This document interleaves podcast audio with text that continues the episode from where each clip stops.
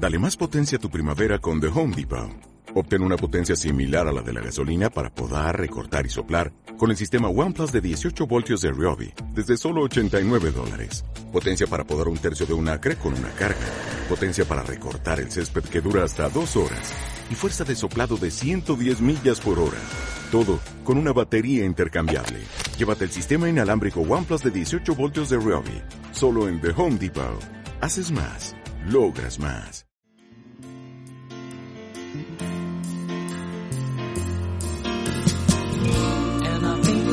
Be a long, long time till touchdown brings me round again to find I'm not the man they think I am at home. Oh no, no, no. I'm a rocket man. Rocket man. Burning out Bienvenidos todos a un nuevo episodio de Palique Divulgativo, al episodio número 41, una semana más aquí divulgando la ciencia y la tecnología también que se hace en el archipiélago y en España.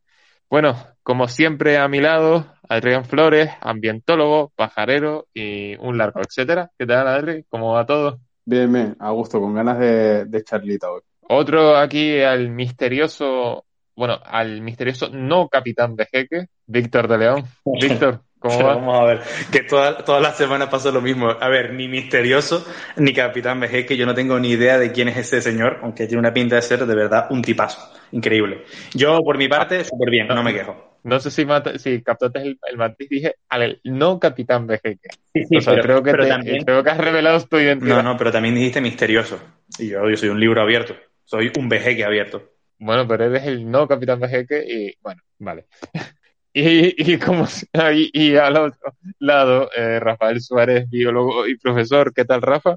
Bien, esta semana la verdad que no, eh, no ha sido la mejor porque desafortunadamente me hice un esguince como buen desgraciado que soy, pero bueno, ya va bastante mejor y igualmente tengo muchas ganas de- del palique de hoy y me alegro mucho de, de verles, pues son todos guapísimos y unas bestias divulgativas, que no sé, hoy tenía ganas de, de piropearles.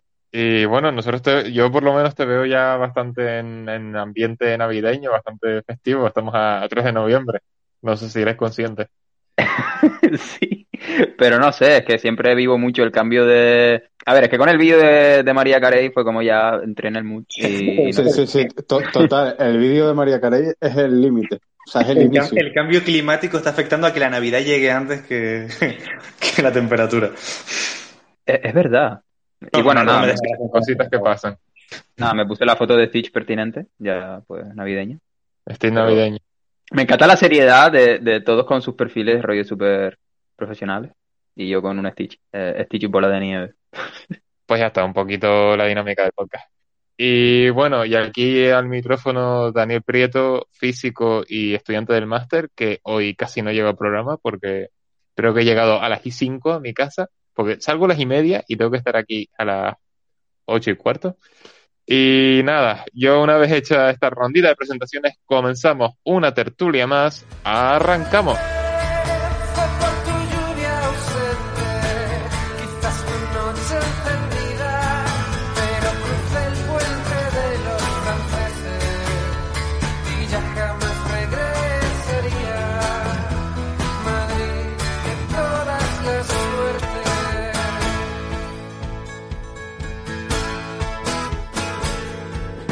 Bueno, como acabamos de comentar, eh, hoy tenemos tertulia, hoy vamos a comentar cositas interesantes y yo creo que la primera puede ser la más especial que me voy a reservar porque nadie me lo ha dicho y he dicho, pues venga, ya, la- ya que estoy, la, la cuento yo. Bueno, yo, a ver, voy a dejar que mis compañeros aquí cuenten un poquito de- del rollo, pero se vienen cositas, se vienen cositas presenciales que ya habíamos anunciado, bueno, que habíamos eh, anunciado la intención de hacer en, en la temporada, a finales de la temporada pasada y al final nos ha surgido la oportunidad. Y bueno, se viene el palique presencial, ¿eh? Eh, Víctor, ¿qué, qué tienes que decir? Estamos súper, súper, súper contentos porque nos han ido invitando algunos proyectitos. Yo voy a hablar de muy rápido del que conozco un poco por encima, si les parece bien, que si no me equivoco, lo van a anunciar oficialmente mañana. Nosotros les damos un pequeño adelanto. Y vamos a estar en la inauguración de un espacio para el arte y las ciencias cerca de la Casa de la Juventud en La Laguna, con eh, un proyecto que se llama el proyecto Trash Lab, que es un proyecto que pretende juntar a todo tipo de personas de cualquier ámbito en un entorno de sostenibilidad, de respeto, un entorno para generar un tejido social, para generar comunidad, a través de una recicladora de arte. De hecho, si van ahora mismo a su perfil en Instagram, que lo pueden buscar como Trashlab, ahora lo compartiremos, podrán ver que ya están empezando a utilizar fibras de botellas de plástico para crear materiales con, con una impresora 3D. Y nos han invitado precisamente a, este evento, no necesariamente como maestro de ceremonia, sino para hablar también un poquito de si desde el punto de vista artístico han alcanzado ese nivel de sostenibilidad. En Canarias se están haciendo cosas tan increíbles, les decimos nosotros que la ciencia no se queda atrás y vamos a estar comentando pues un poquito algunos de, de los proyectos que hemos visto gracias a, a Palique también. Exacto, y bueno, la verdad que desde el momento que ellos anuncian oficialmente todo el proyecto, la intención es que, eh, bueno, estar ahí informando por redes constantemente.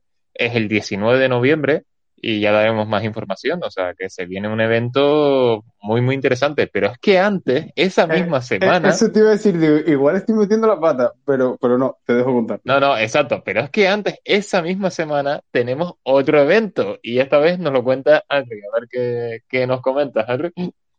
Pues nada, resulta que esa misma semana, el jueves y el viernes, 17 y 18, si no recuerdo mal, porque este mes tengo la cabeza un poco loca, em, pues es el Congreso de Jóvenes por la Investigación de Tenerife y eh, de la Asociación Ginte, básicamente, y pues estamos invitados eh, para palicar, hacer paliques en directo, hablar con alguna persona, habrá capítulos especiales con, con alguna persona probablemente si, si conseguimos un huequito para hablar, porque son temas muy interesantes.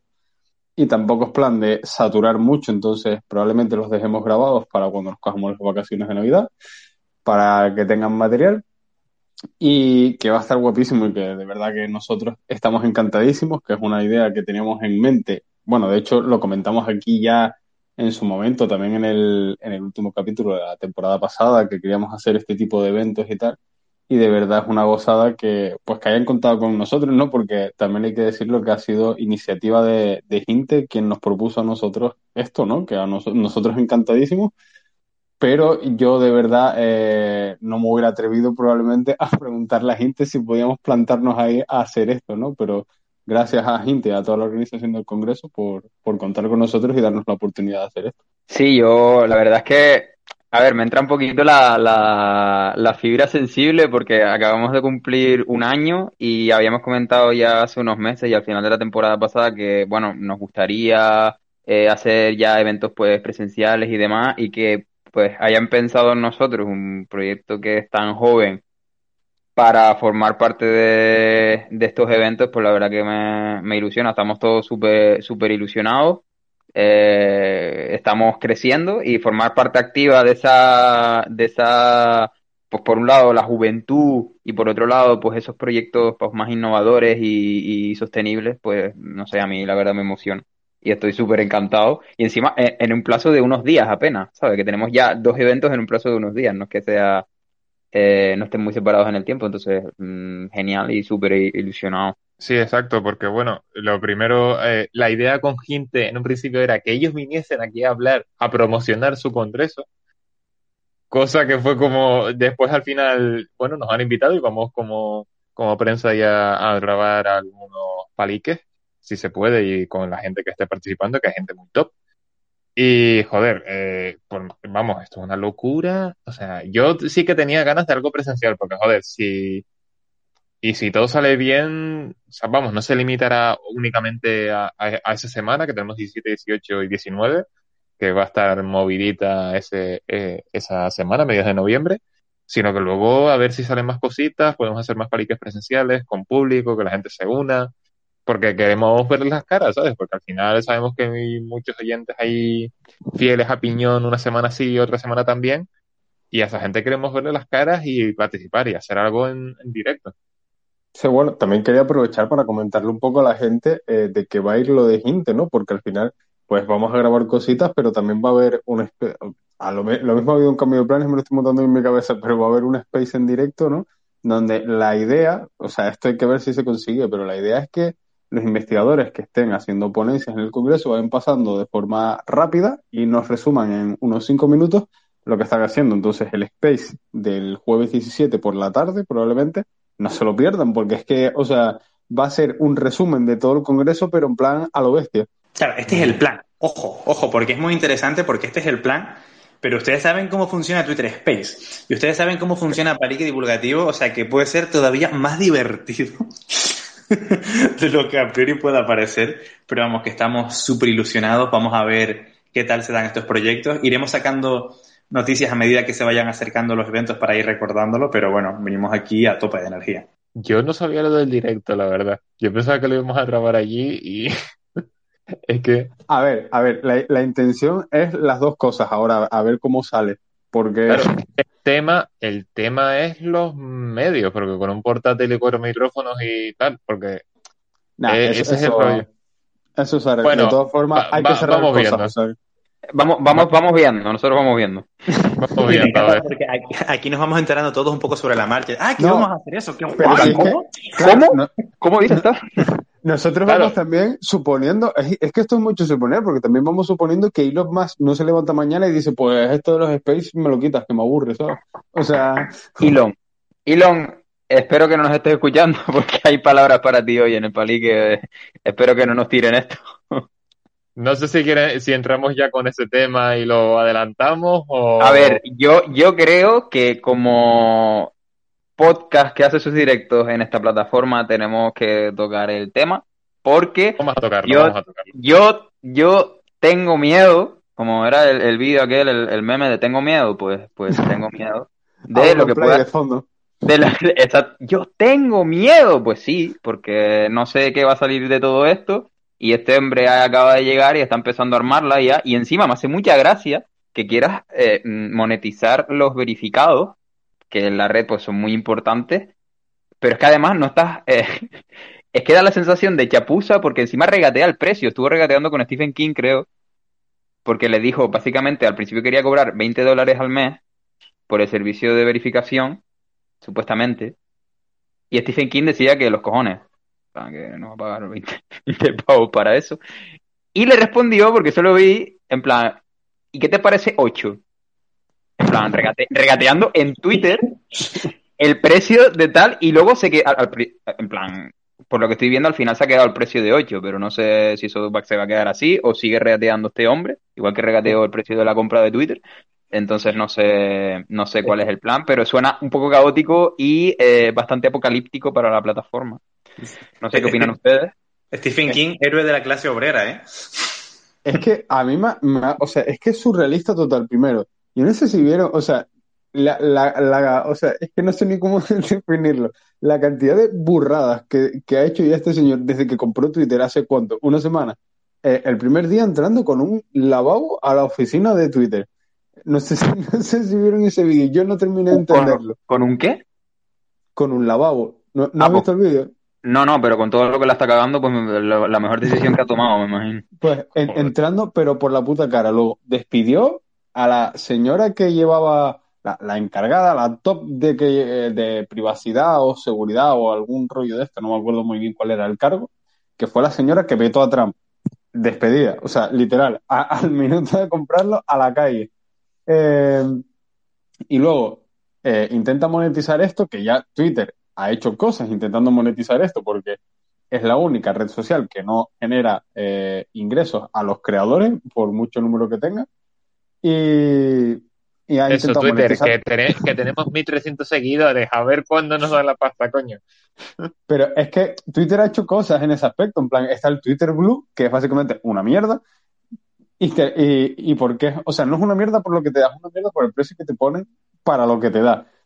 Y Eh, un, bueno, mo- el un hotel- momento, Adri, un momento. Yo quiero decir la causa de todo eso. Capitalismo. De hecho, no sé si vieron, ayer fue súper gracioso porque ayer se puso a pelearse con el Rubio, le contestó al puto Rubio y estuvieron Musk. Sí, Sí, a sí, me, sí. me- me salió por aquí que alguien retuiteó al Rubio y, era, o sea, discutiendo por el rollo del precio y lo peor, Rubio le decía precisamente que cómo va a cobrar por lo de la verificación y qué va a pasar cuando alguien que se llame Elon Musk y se ponga arroba Elon Musk se verifique su cuenta y empiece a publicar haciéndose pasar por Elon Musk con el verificado. Y Es la que- respuesta es que Bueno, no, sí, sigue, sigue y ahora, y ahora, y ahora te, te comento. Es, el- es que ese es el problema. Y luego llega el señor Elon Musk y dice, pero es que soy a paso. Digo, bueno, pues arréglalo, pero no me cobres. O sea, es que no tiene ningún sentido. O sea, mi, mi pregunta es, o mi duda, ¿cualquier usuario simplemente pagando va a tener su, su verificado o, o va a tener que pasar por un proceso de, eh, en plan, La de, es que verificación, de verificación o simplemente, mira, te pago mis 20 pavos, dame el verificado, como si me llamo, eh, yo qué sé, eh, Perico de los Palotes o fulanito o menganito y ya está, ya tengo mi, mi tic azul y puedo pasar por figura pública o, o- o qué pasa. Incluso la, la, la, eh, la situación contraria de que alguien que sí sea una figura pública diga, mira, a mí no me sale de- de- del papo estar pagándote 20 pavos eh, y pierde esa visibilidad, eh, supuestamente. Entonces, mucha gente estará casi que obligada a, a pagarlo para seguir teniendo esa relevancia, esa figura de autoridad, vamos a decirlo así. No sé. No, creo que, que- tienes que pasar como por un filtro, que creo que nos lo contó en su momento, o por lo menos me lo contó a mí, eh, nuestra compi Vero Pavé. Pensé que iba a Eh. decir, me lo contó Elon. Digo, flipo. ¿Y este qué contactos tiene? De hecho me dijo, tío, mencióname cuando puedas en el palique, pero no sea muy malo. Elon Musk. No, eh, que nuestra compi Verónica Pavés sí que nos dijo que ya en su momento, ella tiene el verificado. Y en su momento dijo que, claro, que como que tiene que pasar unas pruebas o enviar no sé qué cosas y demás. E imagino que además de eso, tendrás que pagar. Porque si no, sería una locura. Sí, yo lo que entiendo es eso, que al final serán los mismos criterios de, de típico verificado, pero que además para mantenerlo tienes que pagar. Entonces es como, pues a gusto. Pero yo tengo la duda, a mí me surge la duda porque, bueno, ya cuando Twitter, cuando Elon Musk puso lo del tema de, eh, no, el pájaro vuela libre, no sé qué. Claro, un comisionario, un comisario europeo le dijo, mira, mira, para el carro que en Europa vuela bajo las normas de la Unión Europea. Entonces, no sé cuántas de las movidas que quiera hacer Elon Musk en Estados Unidos, porque ahí va a tener banda ancha, pueden ser aplicables a Europa. A ver, y yo tengo que decir que es que me parece un puto peligro, porque, a ver, nos gusta o no, obviamente, él es dueño y puede hacer con esto lo que le salga de, o sea, si quieres chaparlo, lo puede chapar. Pero eh, la relevancia y la importancia que, tiene Twitter a mí me parece por encima de otras redes, ¿no? Porque al final es, es información y todo el mundo cuando quiere información mira que a dónde vas cuando se cae WhatsApp, a dónde vas cuando se cae Instagram, ¿sabes? Cuando empiezas a perder 800 seguidores por la cara, pues a, Twitter a ver qué coño pasa. Entonces, me parece que además es por donde se comunican muchos políticos directamente, ¿no? Por donde se comunican muchos periodistas. Eh, en algunos países donde hay conflicto, digamos, es una manera de enterarte de lo que está pasando realmente en esos países, o por lo menos de tener todas las versiones o lo máximo posible. Entonces, me parece un, un puto peligro que esté en manos de este tío, sinceramente. Sí, es que básicamente, es que era lo que iba a decir Adri, porque vale, es una red en la que te puedes encontrar shitposts, te puedes encontrar un montón de, mierda, pero también es la red, por así decirlo, oficial, entre comillas, de información que tienen incluso los gobiernos, que tienen los políticos, que tienen figuras de relevancia.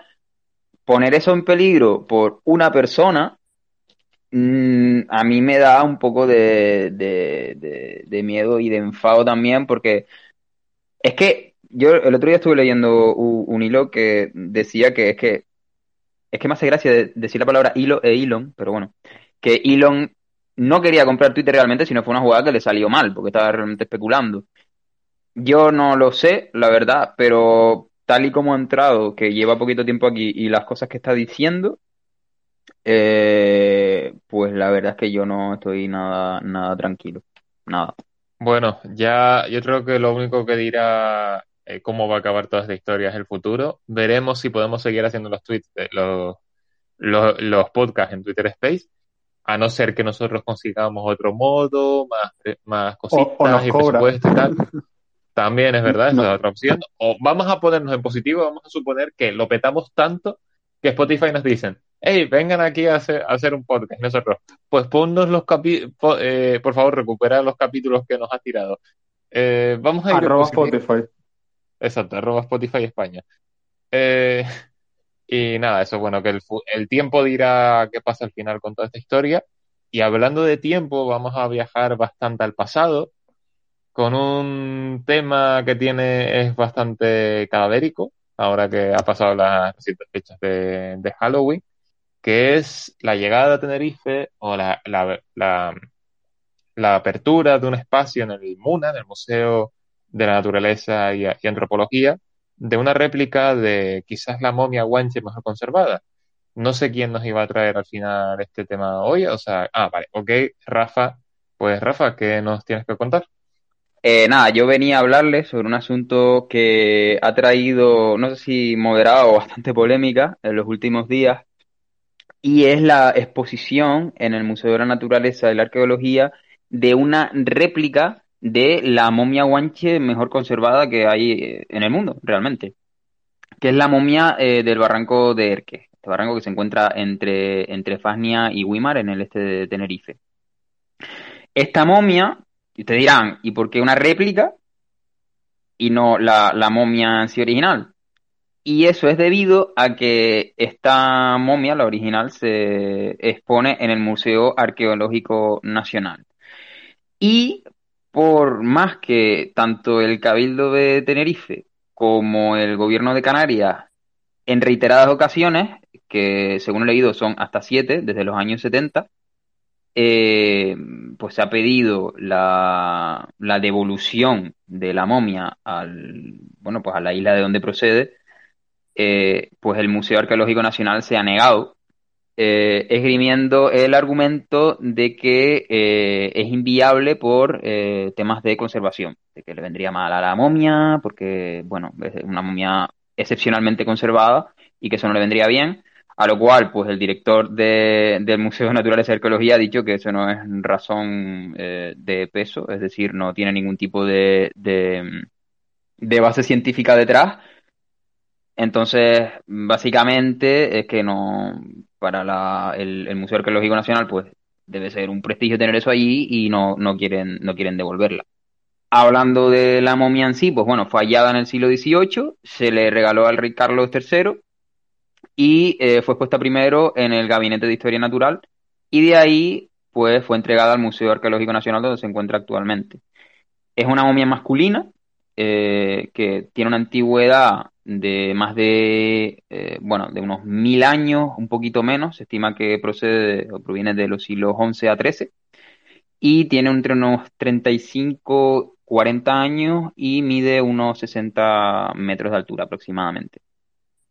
Eh, como ya dije, está excepcionalmente bien conservada y esto es un ejemplo más del debate que es bastante antiguo eh, en términos de, patrimonio cultural, eh, de si eh, la- el patrimonio cultural de un pueblo debe estar en ese pueblo o, o no, si debe ser devuelto o no. Yo, bueno, mi opinión ahora la, la diré, pero ¿qué, qué opinan ustedes, chicos? A ver, yo, yo creo que no hay debate. O sea, que me uses como argumento el que la momia es muy frágil, la momia no llegó de Erques a Madrid sola, ¿sabes? Entonces, eh, con la tecnología que hay hoy en día, dudo mucho que el trayecto de vuelta, bueno, ya lo dijo el director del MUNA, ¿no? Que controla, pues, muchísimo más que yo, pero infinitamente. Entonces, eh, me parece un argumento pobre y me parece bastante gracioso, por, no decir otra palabra, que tengamos, a, o sea, no solo no te la devuelven, sino que te mandan una réplica para la exposición y según la noticia que vi hoy, por lo menos de pasada, corríjame si me equivoco, es temporal encima la exposición. O sea, la réplica se la llevan también. Sí, la exposición es temporal. Ahora no encuentro hasta qué día, hasta qué día es la, pues se puede observar. Sí que dicen, bueno, pues no sé si irónicamente que es una, una réplica excepcional. Yo creo que lo excepcional es la momia, pero bueno. Eh, y es más lo que estaba comentando Adri, de que la, de que la momia no fue caminando, obviamente, a, Madrid, pero es que ya se han traído otras momias. E incluso he leído que desde Argentina, en un trayecto mucho más largo, mucho más complicado, y se han traído sin problemas. Es decir, esa excusa mm, realmente, pues para quien se la crea, pero pues, eh, evidentemente pues no tiene, no tiene razón de ser. Y yo creo que el director de- del museo se lo habrá tomado un poco a, pues a broma, me imagino, porque como esta gente de qué va, ¿sabes? Pero bueno, eh, al final es patrimonio canario, eh, ya ha pasado y pasa con otros pueblos, pues mismamente el expolio de cierto museo de cierto país insular eh, que no voy a mencionar, Cierto, Pero- país, vi- cierto país británico. cier- cierto país muy English, pero, pero Empieza por re y termina por i, y no unido. Eh, eh, no quería decirlo, pero sí, ya que estamos, vamos a decirlo, el expolio que esta gente ha hecho de, pues, de tantas culturas. Pero, pero bueno, es, es que muchas veces se dice, no, es que claro, eh, esto es patrimonio tuyo. Bueno, eso es lo que ha dicho el Museo Británico. Ya lo dije ya directamente, pero bueno. Es que esto vale, es patrimonio tuyo, pero es que a lo mejor en tu país no estaría tan seguro como aquí, entonces yo te lo cuido bien. Y es como, sí, seguro que es eso. Pero bueno, eh, la verdad es que la noticia ha indignado bastante y, creo que Víctor tiene algo que decir. Lleva un ratito con la, con la mano. Era todo bien. No, sí, yo también iba a mencionar al innombrable, pero vamos a ver, por hablar de momias, eh, cabe destacar que hasta hace, no sé si fue poco año, poco antes del COVID, eh, tuvimos en, en Tenerife, en el Museo de, en el por entonces Museo de Naturaleza y el Hombre, ahora Museo de Naturaleza y Arqueología, la, expo- la exposición eh, Inmortal, una exposición de momias de todo el mundo que se han transportado para literalmente hacer una exposición. O sea, por el tema de transporte, no va a ser. Yo creo que ya más bien un tema incluso de, de prestigio. Porque hay determinadas cosas que creo que en estos casos mm, se pueden comprender, eh, ya sea por razones históricas, culturales, científicas, pero hay otras que no tienen tanto pase. Yo les pongo, por ejemplo, sobre todo para las personas que nos escuchan, porque ustedes a lo mejor, menos a Dani que es físico, les suena el concepto de holotipo. Un holotipo es el individuo en concreto que se utiliza para definir una especie. O sea, cuando se describe una especie, eh, muchas veces el pobre animal o planta que pillen, eso lo disecan, se lo quedan y lo utilizan para definir los caracteres que va a definir a toda esa especie. ¿Qué es lo que pasa? Que el auge del colonialismo científico que hubo en Canarias durante los siglos pasados hizo que decenas y decenas de científicos de todo el mundo, bueno, de todo el mundo no, del viejo continente, de Europa, viajasen a, Canarias, recolectasen un sinfín de especies, se lo llevasen a sus países de origen y que ahora mismo, si tú quieres revisar, por ponerles un, ejemplo, eh, cómo es originalmente la especie que hoy se define como Aeonium balsamiferum, que es un tipo de vejeque que está en Lanzarote, pues tendrías que viajar a Florencia, al Museo de Física e Historia Naturales, para ver cómo es un vejeque que solo existe en Lanzarote, creo que en Fuerteventura también. O sea, son cosas que, que ahora nos suenan un poco dantescas y que a lo mejor en su momento, cuando había un desarrollo científico todavía no tan, eh, no tan puntero en Canarias, pues podría tener cierto sentido, pero que a día de hoy, pues más allá del, del prestigio que le puede dar a cierta institución, pues tampoco tiene demasiado sentido. Aunque es cierto que a lo mejor tampoco existe ninguna eh, prioridad para hacer ese tipo de movimientos, o por poner un caso, más sonado, el del lagarto gigante de Tenerife, una especie que se encontró aquí eh, un señor cuyo hijo era Teleforo Bravo, Teleforo Bravo se da cuenta de que eso es una nueva especie, él aún no se había especializado en, geología, que fue un poco su, su rama de investigación y paleontología, lo envía a ciertos especialistas que se lo van rulando hasta que llega a Alemania, lo describe un señor austriaco, Mertens, que trabajaba allí, y ese fósil se queda en Alemania para el resto de la eternidad. No sé si lo han ido moviendo de museo, pero vamos, que no tener el holotipo, ese fósil primigenio, por así decirlo, que da origen a una especie que representa tanto, en este caso para Tenerife, resulta cuanto menos chocante.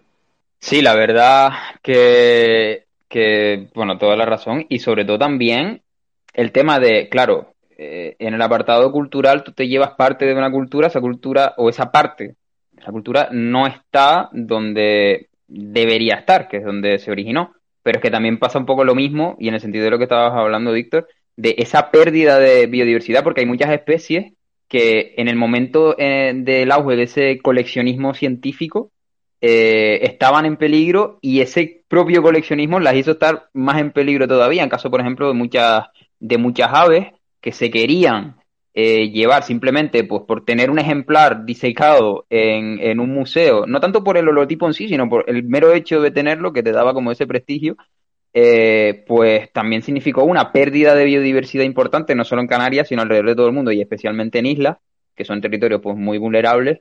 Eh, entonces, no solo la pérdida cultural, sino también la pérdida de, de biodiversidad que puede llevar ese, ese coleccionismo, ese afán de, oye, pues yo quiero tener esto porque es una pieza única y es una pieza codiciada y demás. Entonces, a lo mejor en ese sentido, irónicamente, sí que hubiera estado mejor que se hubieran hecho réplicas y se hubieran llevado réplicas uh, que no afectaran a la, biodiversidad. En este ahora mismo me acuerdo de, la encomiable labor que no sé si le gusta el Animal Crossing, pero que hace Ladino con sus réplicas. Igual pues hubiera estado bien que, que hubiera hecho algo parecido con biodiversidad. Yo saco aquí mi lado eh, friki. Y Dani quiere comentar algo. Sí, el problema de Ladino es que te cuela falsificaciones, ¿sabes? No, no te lo dice a la cara de, hey, mira, estos son réplicas. Fatal. Eso es verdad. Tienes que estar Yo... ahí con... Una vez me encontré a la dama de la perla, pero con los ojos cerrados. Y dije, tío, cúrrate un poco más en falsificación. Estamos no, tío, estaba, estaba sobando. Vamos a ver, a lo mejor fuiste de noche. La dama, la, la dama durmiente de la perla. Y yo quería, volviendo al tema de la momia, a ver, yo estoy completamente de acuerdo con ustedes y sinceramente remarcar eso, que el patrimonio cultural y natural de una región tiene que estar en esa región. Esa momia debería estar aquí, en el Muna, porque si me dices tú que no hay un sitio en el que se pueda asegurar su no sé qué, bla, bla, bla, bla, bla, ok, pero aquí tenemos un museo nacional de, de naturaleza y arqueología bastante potente, que tiene una exposición de momias guanches, o sea, ya, ya es experto en el tema de las momias guanches, sabe conservarlas, sabe cuidarlas. Y, a ver, ahí, y ya no, y ya no aquí solo, sino que luego tienes el, ¿cómo se llama? Sí, yo, el, yo, el yo Museo a... de Estudios Canarios, creo que es el de Gran Canaria, que tiene una exposición enorme, inmensísima de momias. Entonces, a ver, que por sitios no es, ¿sabes? Que, Sí, exacto. Y, yo, y también decir el caso de que, o sea, eh, hablando de la momia guanche, y luego la dama de Elche sin ir más lejos, que la dama de Elche está en Madrid y no está, iba a decir en Murcia, o sea, y no está en Alicante. ¿Sabes? Que al final es como una cosa de decir, joder, eh, Alicante, todo el Levante, que es la cuna de la civilización íbera, y está allí, se la llevaron en su momento y ahí se quedó. Entonces, claro, me parece que es un poco, joder, ahora estoy dudando, sé que hubo polémica hace poco, no sé en qué quedó la cosa, pero juraría que sigue. Y claro, es eso, el patrimonio de una región, sea natural, sea cultural, se debe quedar en dicha región. Y eso es válido para el Museo Británico, para el Museo Nacional de Arqueología, para el Museo de no sé dónde y para el Museo de no sé cuánto, ¿sabes? Entonces, bueno, la misma, pues... la misma piedra roseta también. Exacto, la piedra de roseta. Pequeño apunte, Museo Canario, que me lié con, con los nombres. Eh, yo, yo ahora pensando, si a, eh, tú imagínate que a los museos británicos tienen que devolver eh, tanto patrimonio arqueológico como patrimonio fósil, como patrimonio biológico, eh, ¿con qué se quedan? Cuando, bueno, a ver, Britania, joder, tiene una historia interesante, pero ver, en términos de gastronomía no, pero en términos Es que históricos yo- está guay. Es que ellos tienen cosas de, de, de su cultura y demás. Eh, lo que pasa que evidentemente yo creo que se vacía el, el museo y se vacía de gente también, porque bueno, van a ver lo que van a ver. O sea, si pierden, por ejemplo, la piedra Rosetta o todo el expolio que hicieron en Grecia y demás, y creo que también tienen restos de Palmira, por ejemplo, eh, bueno, pues pierden su prestigio, pero es que, claro, te tienes que parar a pensar en, tío, o sea, es cultura de otros pueblos, ¿sabes? Y lo tenemos aquí en base a, bueno, a un pasado colonialista que hizo acopio de, de todo esto. Y no sé. A ver, evidentemente yo, pues, no lo van a devolver nunca porque Grecia yo creo que está harta. Si, si Tenerife y el Cabildo y el gobierno de Canarias lo ha pedido siete veces, Grecia lo habrá pedido 700 ya, pero que no se lo van a devolver, ¿sabes? Entonces, Pues nada, ahora es cuestión de seguir dando la lata. Quien pueda, bueno, invitamos a quien pueda eh, que esté en la isla, pues que se pase a visitar el Muna, que es un museo que está fantástico. no sé por qué, pero imaginé que iba a decir, invitamos a quien pueda a saquear, a saquear el Museo A sa- Británico. Yo, iba- yo pensé que iba a decir algo como atraer la momia o algo por el estilo también, ¿eh? Bueno, quien pueda, quien esté por Madrid, si quiere colarse en el museo, lo típico, noche del museo, pero sin objetos vivos, ¿sabes? Bueno, pues nada, eso, que invitamos a la gente a visitar el Muna, que de verdad es un museo que está muy, muy guay. En general, todos los museos de, de Tenerife, nosotros tirando un poco para casa, los de Canarias están muy guay, pero los de Tenerife, que son los que conocimos más de cerca, están fantásticos. Así que si quieren pasar por ellos, vamos, que aprovechen, si pueden, y si quieren, obviamente. Y nada, y con esto yo creo que podemos ir pasando al siguiente tema, porque esta semana Víctor se ha hecho un poquito viral. Yo por lo menos no me enteré del...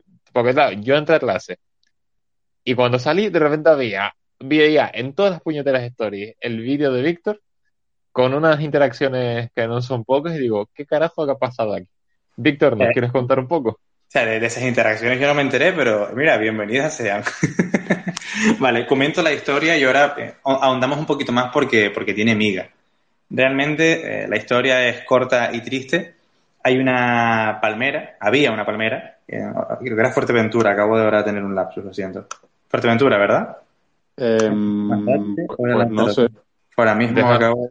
A ver. Deja un momentito, un momentito que lo buscamos. Acabamos de quedar fatal. Lanzarote, perdón, perdón, estaba, es que estaba. Mazdache, eh, Mazdache es tía, eh, Lanzarote. Tía, sí. Sí, sí, no, no, es totalmente Lanzarote. Es que estaba mirando para otro lado ya con lo que, con lo que quería comentar y se me estaba, me estaba volviendo loco. Vamos a ver. Había una palmera en Lanzarote, la palmera de Mazdache, que era muy famosa, especialmente en Instagram, porque era una palmera eh, bastante horizontal. Tenía una componente horizontal muy amplia debido a, los fuertes vientos que se producían por la zona, pero vamos, que como esta palmera, mm, dentro de una temporada hay un temporal y te aparecen otras tres o cuatro más, que tampoco era algo totalmente extraño de ver, pero sí que se convirtió en un lugar de interés turístico para aquellas personas que iban a sacarle fotos a las palmeras y sobre todo a subirse al tronco de las palmeras. A día de hoy todavía no se sabe muy bien por qué, pero un desaprensivo llegó y taló esa palmera, creo que son más como 20-25 centímetros de, de corte sobre la palmera, no, no fue un accidente, no es que se haya partido.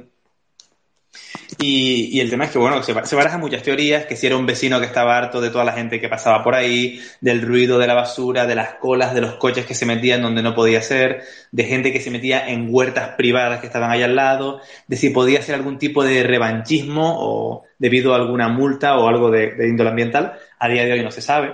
Pero yo realmente el vídeo que hice no tenía que ver con eso. Yo el vídeo que hice se basaba en el descontrol turístico que existe en Canarias, especialmente afectando a nuestro patrimonio natural. Y es verdad que a lo mejor no elegí las mejores palabras para definirlo, porque yo digo que han cortado la palmera y después empiezo a poner fotos y fotos y fotos de personas que básicamente estaban haciendo parkour sobre la palmera y que lo que venía a decir era como, joder, aquí hay una suerte de libertinaje que puede acabar dañando nuestro patrimonio natural y en el caso de la palmera, pues no ha, no ha provocado que la gente se suba a la palmera, que se haya caído, pero sí seguramente que haya venido un loco a, a cortarla.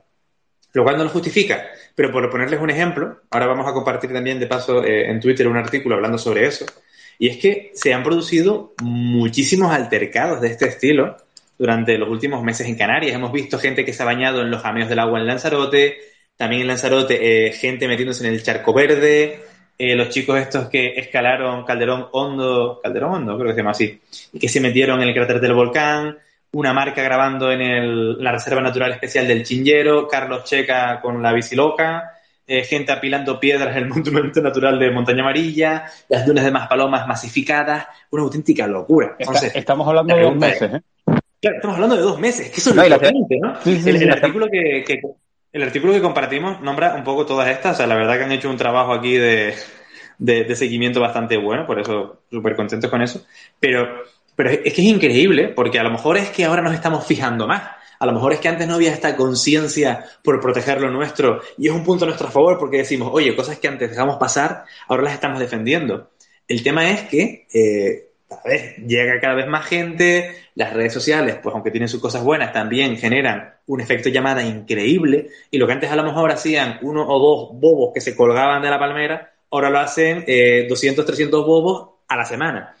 Y si no es la palmera, son las piedras, son las dunas, etcétera, y tenemos un problema gordo, porque es que aunque haya seguridad, aunque haya vigilancia, eh, no podemos abarcar todo este espacio de lugares que hemos estado nombrando en un momento. Entonces, ¿qué hacemos con todo esto? Porque ya no solo el turismo, es que seguramente los locales también lo estamos haciendo, ¿no? Es un, un tema realmente complicado.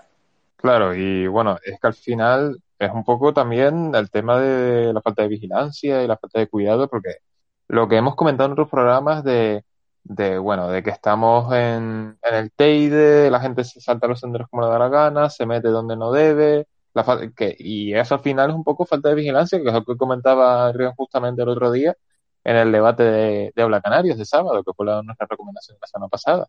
Y aprovechando que lo tenemos hoy aquí, pues ya le voy a dar paso, que al final es el más, más va aquí a ver qué nos cuenta. A ver, yo eh, quiero decir varias cosas, a ver si no me olvido. Lo primero es que coincido con Víctor y para mí, o sea, opinión personal totalmente y con evidencia cero.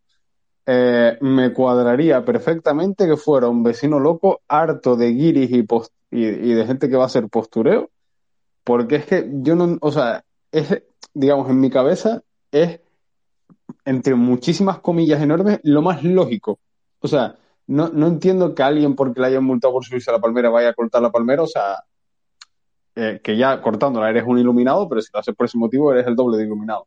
Entonces, no sé, otra cosa que quería decir es que eh, quería aclarar que eh, según me han comentado algunos botánicos de bastante confianza y de los que me fío bastante, eh, es una palmera datilera, no una palmera canaria. La palmera datilera es una especie exótica invasora en Canarias porque, es- esto lo digo porque legalmente es importante tenerlo en cuenta, porque si es una palmera canaria, eh, la palmera canaria está protegida y a quien haya hecho eso se le va a perseguir una multa gorda. Siendo una especie invasora, probablemente, eh, aunque se encuentre la persona, no creo que legalmente le pase nada, no, no lo sé muy bien.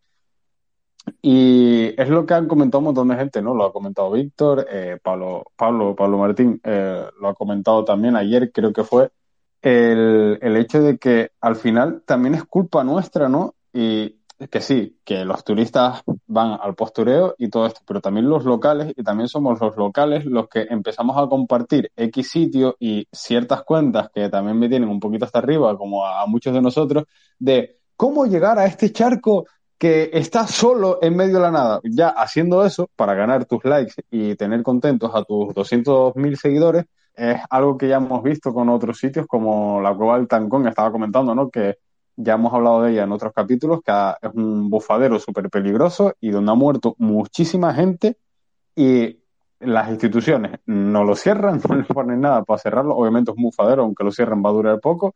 Y la gente por el puto postureo se sigue metiendo eh, en un bufadero y sigue habiendo eh, un montón de muertes y parece que pues ya se han tomado medidas y tal.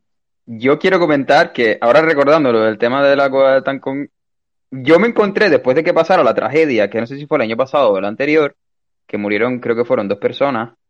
A la semana yo me encontré una cuenta de esas promocionando el tancón y yo en plan, pero ustedes son tontos o les falta un agua. Y claro, y encima me hace mucha gracia porque no decían absolutamente nada, ni siquiera hacían mención de la palabra peligroso. Se los comenta alguien, en plan, hay que decir que este sitio es peligroso, no se puede bañar aquí. Y pusieron, creo que fueron unas manitas rezando. Y yo, pero ustedes son tontos o les falta un agua. El agua del tancón, mismamente. Es que no sé, a mí me, me cabrea mucho El me- me agua se, se llevó el bufadero. O sea, Pero que totalmente, o sea, eh, me, enfada mucho y eso hay que, que remarcarlo siempre. Por otro lado, el tema eh, de concienciación a los locales creo que hace mucha falta, eso sin, sin duda. Y eh, bueno, en ello pues mm, hay que seguir trabajando y avanzando, labor que, bueno, pues que hace mucha gente y demás, pero bueno, yo creo que eso en parte tiene solución, pero la mentalidad que se tiene con la gente que viene de fuera a mí me preocupa mucho porque se vende esto como un resort. En un resort tú prácticamente puedes hacer lo que quieras. Todo lo que hay dentro de un resort es un decorado para tu disfrute y eso parece que es lo que cala en el turista. Mismamente, eh, la semana pasada creo que fue también de un influencer en el Barranco de los Enamorados en Fuerteventura que estaba tallando su nombrecito en, ahí en, la, en el terreno. Desconozco si se ha tomado algún tipo de medida porque es un influencer y se sabe quién es. Que no lo sé, a lo mejor, a lo, mejor- a lo mejor le he metido el multazo, a lo mejor le he metido el multazo, que no lo sé, ahora mismo. Lo, lo dudo mucho porque esa es otra cosa que, había que, que quería comentar que me despisté. Eh, al turista no se le multa, es decir, se le multa el papelito, nunca se le cobra. No se le cobra porque se pira y se pira sin pagarla y no se le cobra. Es decir, y esto dicho por la, por la propia consejera de, de Medio Natural de Tenerife, el 90 y pico por ciento de las incidencias son turistas y no se cobran. Es decir, no, se multa pero no se cobra. Es que, bueno, eso es para. Es que son muchas cosas. Porque es que una de las cosas que falta es vigilancia, obviamente. Dicen que no, no hay recursos para la vigilancia. Ponga usted una, una ecotasa, una tasa turística, a la gente que viene, que a lo mejor les cobras 2, 3 euros, que para una persona que te viene no sé cuántos días no va a suponer absolutamente nada. Es una tasa que está ya en toda Europa. Si tanto dicen, no, es que el modelo europeo no sé qué, esa tasa ya está en muchos sitios. Eh, invierte eso, que te deja bastante dinero, inviértelo en conservación de lo que te está dando ese turismo, porque esa gente viene básicamente a ver, mucha gente viene a, a hoteles y demás, pero otra mucha viene para, para ver lo que se te vende, que es la imagen de, de Canarias espectacular y demás. Eh, entonces, invierte eso, que tú estás ganando 2, 3 euros por persona en proteger y en vigilar. Que te dicen que no lo van a poner, porque hay, mm, que era la palabra que, mm, que utilizaban, ahora no me acuerdo, hay inestabilidad o hay... ah, ahora no me sale la palabra. Básicamente que los resultados no eran lo suficientemente buenos todavía para poner una cotasa porque podía eh, Incertidumbre. ser bastante... Incertidumbre, exacto, incertidumbre. Cuando luego te pones a mirar y los datos son mejores, están a nivel de 2019 y son incluso mejores, que creo que los datos de septiembre son los mejores de la historia a nivel de ingresos, entonces, ¿dónde está la incertidumbre? O sea, di que no quieres meter la ecotasa porque no te sale de abajo. A mí, que son 3 euros por persona, vamos a ver. O sea, vamos a ver. Sí, es que a ver, o sea, al final es un espectáculo y son 3 euros por persona que estamos hablando de, de 900.000 personas, había sido el dato, no sé si de, Sí, de 900 y septiembre, pico algo mil. así. 900 y pico mil en septiembre nada más. Si no me equivoco, en sí, en septiembre creo que fue. Y estamos hablando de 2, 3 euros por persona sin contar las noches, o sea, el espacio completo. Imagínate si 2 euros noche.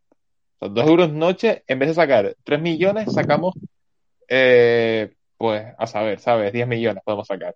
Y 10 millones que, que se deberían invertir, porque esa es otra cuestión, luego que ese dinero se gestione y se invierta en protección del patrimonio natural. Porque yo, sinceramente, en eso soy muy escéptico. El concepto de, de, de ecotasa estoy completamente de acuerdo. Pero luego que ese dinero se gestione de forma correcta es otra historia. Y no sé, o sea, me parece que es una cosa tan sencilla y que el turista, viendo lo que se gasta, viendo el poder adquisitivo que tiene, va a ser sin ni siquiera darse cuenta, porque se lo cobras dentro del pack. O sea, llega la turoperadora y dice, mira, dos euros más, punto. Ya está, y no te va a costar nada. Y ese turista no se va a asustar, no se va a decir, oh, no, no, ya me cobran aquí dos euros la noche o dos euros la estancia, me voy, me voy a, a Baleares, que te cobran en Cotasa de todos modos, o a la costa jónica en Turquía, o a saber dónde, ¿sabes? Lo cual es un poco una estupidez. Pero bueno, vamos, que el turista no va a notarlo, o sea, no sé a qué carajo tienen miedo. Si Canarias va a ser el destino, ok, vale que el turismo es un comercio frágil, que cambia, no sé cuánto, pero nos estamos recuperando. Y mira, por lo menos, eh, ya que estamos viviendo del monocultivo del turismo, más que sea, vamos a hacerlo bien. Mira, el, el dato era 928.855 turistas septiembre, solo septiembre. Y esta mañana hice el cálculo suponiendo una ecotasa única, no por noche, única, de 3 euros por turista. Hubiera dejado para conservación, vigilancia, proyectos de restauración, para lo que se quiera, en un mes, 2.786.565 euros. Una ecotasa única de 3 euros. Y el otro día, justo, estuve en la radio que me llamaron para un tema y tal, y antes de mí intervino un señor de, de Asotel. No sé muy bien si, bueno, Asotel, la patronal hotelera. No sé muy bien si, si era un presidente, si era, no sé muy bien quién era, la verdad. El señor decía que hay mucha incertidumbre. Bueno, primero presumía de los datos, beneficios, todo esto. Luego el señor decía, eh, cuando le preguntaban por Ecotasa, poco más que decía que no tenía nada que llevarse a la boca. Entonces, eh, decía que, que no, que un, digamos, una, ta- una ecotasa de 2-3 euros puede asustar mucho a los, a los turistas y, y que no vendrían. Entonces yo me pregunto, esos señores de Asotel, toda la patronal hotelera y toda la planta hotelera, no subirá sus habitaciones 2-3 euros, porque entonces su negocio se va a la quiebra. Es que esta, o sea, es tan absurdo como eso. O sea, si ellos suben las habitaciones 50 euros, ¿te crees que el turista se va a asustar porque le cobres 3 euros de cotasa?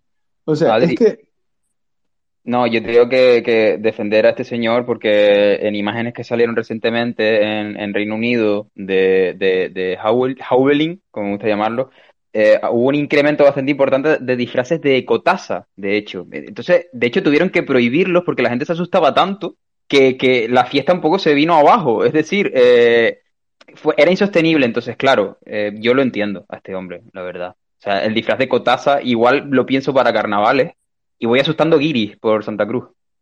se levanta Eh, temblando o sea, por la noche. Esto va destacados de cabeza, o sea, te lo juro. Yo voy a hacer el cortecito y se me va a montar un porque es buenísimo. Mi Se silla se levanta- raspa. Temblando, sudando por la noche, veo cotasa.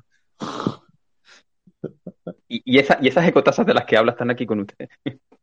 Dios, que nada, al final creo que la Oye, cuestión de- es verdad que eh, yo, yo lo siento un poco por los oyentes porque es verdad que nos repetimos a veces mucho con los temas, pero es que hay que seguir dando el coñazo hasta que esto no cambie, hasta que esto no se Oye, consiga.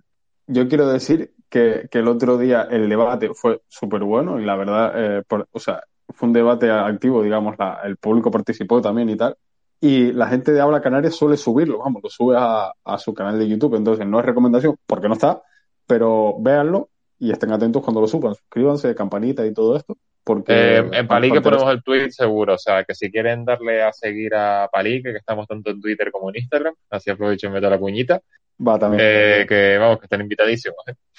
Bueno, que, no- que nos han ofrecido pagarnos el, el, el verificado de Twitter, eso lo digo, eso que lo acabo de ver por la tele. No voy a decir quién, pero Una oyente bastante fiel, una oyente habitual. que tiene buen gusto, no como tú, Rafa, lo siento. Bueno, no voy a entrar, no voy a entrar en esos temas, no vamos a entrar en tema de gusto, porque si no me enfado otra vez. Uy, vale, vale, vale, entonces me callo.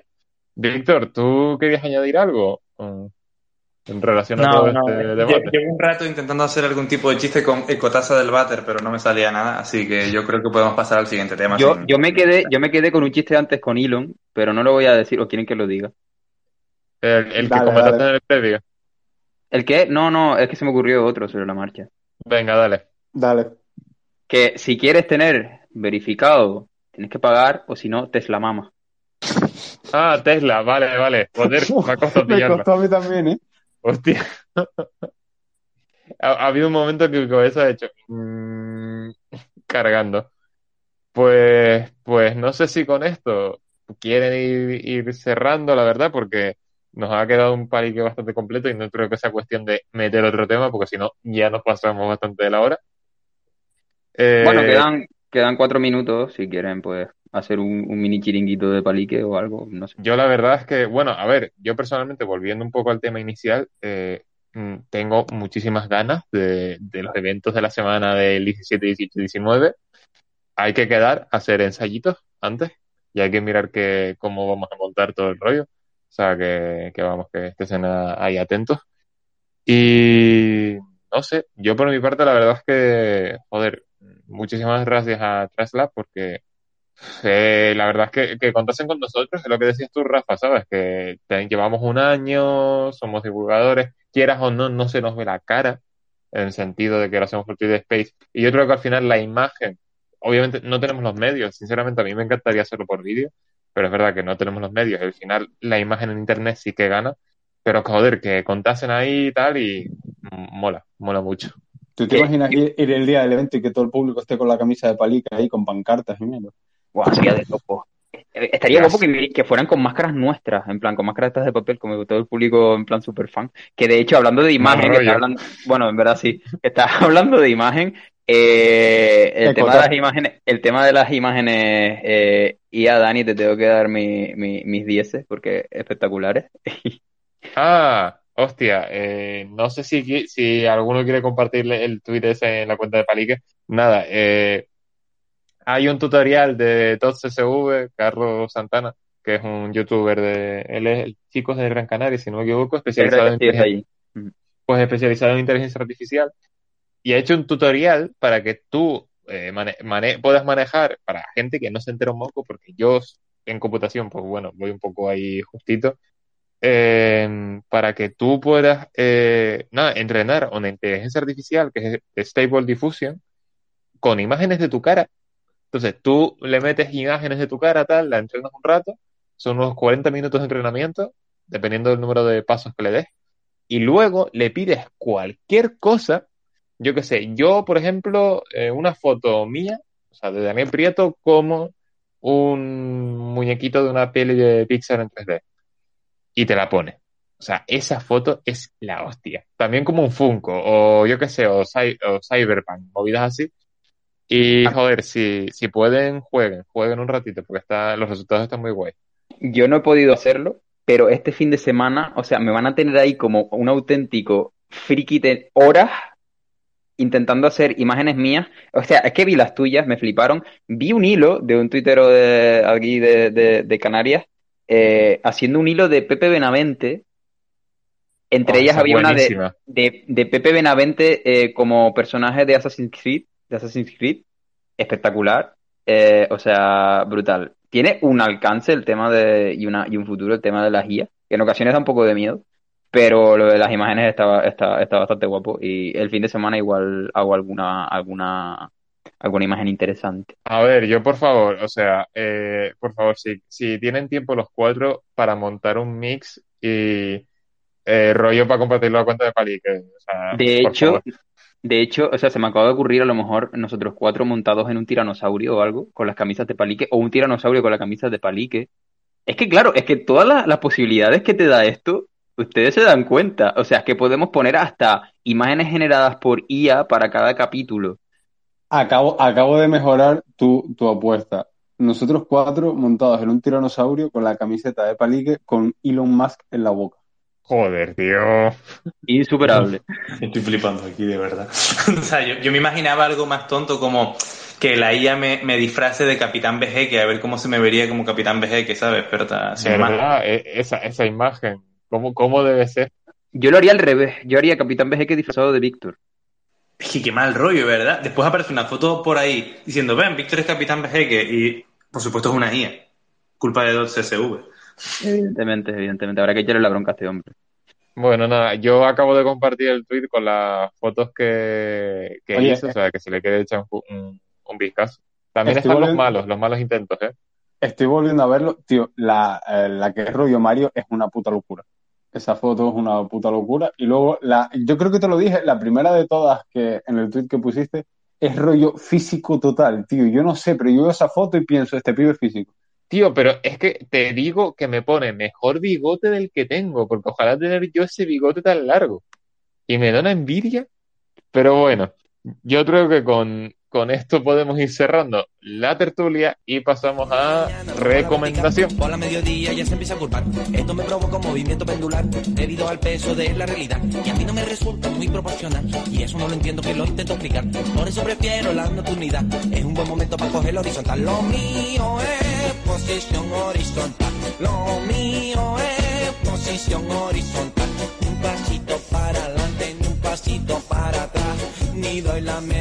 La recomendación esta semana, si no me equivoco, es de Víctor.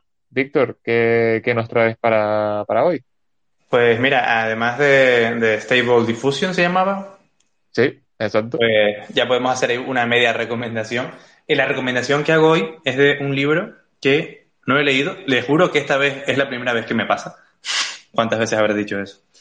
Que se trata de Mariposas diurnas de Canarias y el hecho de que no lo haya leído es porque la presentación del libro está siendo paralelamente con este programa de palique divulgativo. Entonces, no hemos podido eh, duplicarnos, seguramente Capitán BG que esté allí. Y además eh, lo firman eh, conocidos, en este caso mío, eh, Javier García Pérez, que es un biólogo palmero amante de la entomología, junto también a, a Irene Santos Perdomo, que es una bióloga que eh, es de mi promoción, y que junto a, a otro biólogo eh, conforman un grupo que se llama Insectos de Canarias, que los pueden encontrar en Instagram, que están abiertos siempre también a consultas y a todo tipo de, de, dudas que, puedan tener sobre insectos o, o, pequeños animales que puedan encontrar en las islas. Y también a Carlos eh, Ruiz, que fue profesor eh, del máster de Adrián, Rafa y mío, que hace un trabajo de divulgación con abejas y ciencia ciudadana también increíble. Pues nos quedamos con esa recomendación. Desde el momento que esté el libro en, en librerías, vayan a pillárselo, sí o sí. No es una recomendación, es una, bueno, no es una amenaza tampoco, es un consejo. Queda una orden. raro. Es una, eh, no es una A amenaza. ver, en, en mi cabeza sonaba mejor. Puto libro de mariposa. Co- compren el puñetero libro. Y, y nada, pues, eh, Víctor, muchas gracias por la recomendación. Y yo creo que con esto podemos ir cerrando este capítulo que ha tenido el anuncio de paliques presenciales, momias guanches en sitios donde no deberían estar, palmeras horizontales como en posición horizontal, como diría la canción de Aristides Moreno. De verdad, necesitaba soltar este chiste.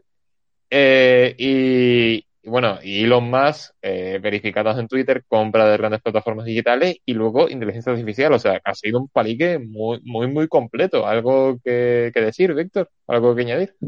Nada, que añadir, la verdad es que, hemos hablado de todo. eh, y, y aún se quedó todavía algún tema por ahí por el trastero, pero bueno, si no lo aprovechamos para otro palique. Exacto. Y nada, viste, por una vez en la, la despedida no me está quedando tétrica, lo cual es un logro. Adri, ¿qué, qué tienes que decir? La- yo me conformo con que Elon Musk no nos quite la cuenta, ¿sabes? Sinceramente, no, no pido más, visto lo visto. A lo mejor tiene un algoritmo ahí que detecta cuando lo menciona, ¿sabes? Y, y en 10 minutos desaparecemos todos. Pero, pero bueno, nada, que su- súper contento del palique. Al final se quedaron temas súper interesantes también pendientes, pero bueno, eh, los dejamos para, para otros capítulos. Y eh, por favor, a todos los que están ahora en el Space, porque el resto ya han diferido, bueno, también que, que le den cariño cuando mañana se anuncie, eh, eh, Traslab haga oficial con el cartel y toda la parafernalia, eh, el evento, por favor, denle cariño. Exacto, que es un proyecto muy, muy guapo y que estamos muy contentos de participar. ¿Y Rafa? Nada, yo súper contento con, con todo lo que está saliendo, con el futuro inmediato de, de Palique. La verdad que he disfrutado un montón de, de este ratito. Eh, ha sido bastante variado. Quiero hacerte una petición, Dani. Eh, pídele a la IA que te meta en la, en la conferencia de Solvay. No sé si se dice Solvay o, o Solvay. De, Sí, de Sol-. Solvay, porque creo que es francés. El es Ernest Solvay, que es un químico belga, bueno, era un químico y empresario belga. De hecho, creo que está relacionado con síntesis de... Mierda, mira que lo leí hoy. Fuck. Bueno, me olvidé. Eh, pero mira, mira que no lo planteé, pero luego se me olvidó. Y también tengo pendiente la de meterme, hacerme como un personaje de Avatar. Por favor, De- o sea, ya, tengo dos peticiones. Al menos hazme una antes de, de la semana que viene. Sí, a ver, Pero, me acuerdo. Pero sí, pero sí, eh, nada, muy contento y muchas gracias a los oyentes, las oyentes, incluso aquellas que, que se ofrecen a pagarnos el verificado. Y, y nada, descansen, que, que ya es, bueno, son las 9 y 20. Y buen fin de semana y mucho amor para todos, beban agüita y apoyen la cotaza, por favor. Exacto, pues nos vamos con este último mensaje. Nos vemos la próxima semana en siete días, como siempre, los jueves en Twitter Space a las ocho y cuarto y los lunes subimos el capítulo ya editado a las plataformas habituales que son Spotify, Evox y Google Podcast a eso de las seis de la tarde. Daremos la, la turra por redes, o sea que están invitados a darle repercusión y a escucharse los capítulos que nos ayudan mucho. Y nada, con esto es todo por mi parte. Daniel Prieto el micrófono, una semana más aquí con este equipo maravilloso de Palique.